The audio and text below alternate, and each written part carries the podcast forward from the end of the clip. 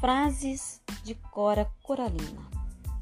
Venho do século passado, pertenço a uma geração ponte entre a libertação dos escravos e do trabalhador livre, entre a monarquia caída e a república que se instala. Todo o ranço do passado era presente. A criança não tinha vez. Os adultos eram sádicos e aplicavam castigos humilhantes. A vida é boa, você pode fazê-la sempre melhor. E o melhor da vida é o trabalho. Ana Liz do Guimarães Peixoto Pretas, mais conhecida pelo pseudônimo de Cora Coralina, é um importante nome da literatura brasileira. Entre seus temas mais abordados está a cidade de Goiás, onde nasceu e viveu boa parte da vida, o que trouxe ao local o maior reconhecimento, inclusive nacional. Cora Coralina foi uma escritora brasileira do século XX, poetisa e contista. Seu trabalho é um dos mais relevantes da literatura nacional. Cora Coralina Nasceu em 20 de agosto de 1889 na cidade de Goiás. Cenário privilegiado por excelência de sua obra. Cora Coralina foi contista, cronista e poetisa. Embora não tenha associado a nenhuma escola literária, sua produção carrega elementos de tradição é, modernista tais como a preferência dos elementos do cotidiano como matéria-prima lírica, os becos de Goiás, as lavadeiras do Rio Vermelho, a casa velha da ponte, os meninos na lida com a roça, a senhora que pedia esmolas à porta da matriz. São recorrentes protagonistas em seus poemas e contos, bem como o passado sensorial da cidade, herança presente em sua vida desde a infância. Em 25 de novembro de 1911, Cora, Cora Coralina saiu da cidade de Goiás com destino ao interior de São Paulo. Embora já quisesse ganhar o mundo, sedenta por conhecer outras paisagens. A mola propulsora da mudança foi seu envolvimento com o advogado Candido Cantídio Tolentino Bretas.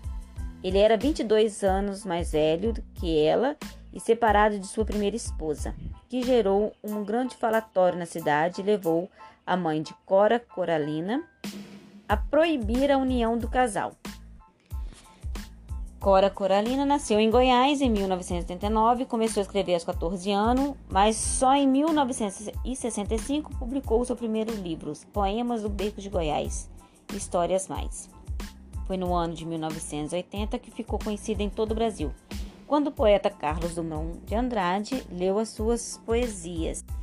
Filha do desembargador Francisco de Paula Lins de Guimarães Peixoto e de Jacinta Luiza de Couto Brandão, é, nascida, né, como já tinha falado, no dia 20 de agosto de 1889, casou-se em 1910 com um advogado, 22 anos mais velho, teve quatro filhos, viveram em São Paulo de 1911 a 1956.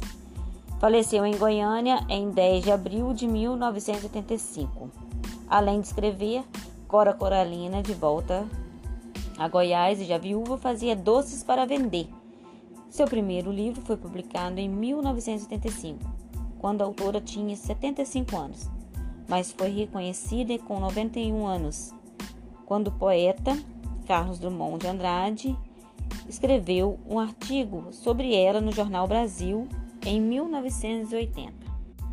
Após sua morte de Cora Coralina em 10 de abril de 1985, amigos e parentes criaram a Associação Casa de Cora Coralina, que mantém o Museu Casa de Cora Coralina, localizado no centro da cidade de Goiás, inaugurado em 20 de agosto de 1989, quando a poetisa faria 100 anos. O museu, desde então, procura manter a memória dessa escritora. Ali são encontrados objetos pessoais de Cora Coralina, foto, correspondência, manuscritos, livros entre outros. Assim, os visitantes podem ter contato com fragmentos da vida da escritora e para aquele que ainda não conhece a sua obra, se inspirado a ler os seus livros.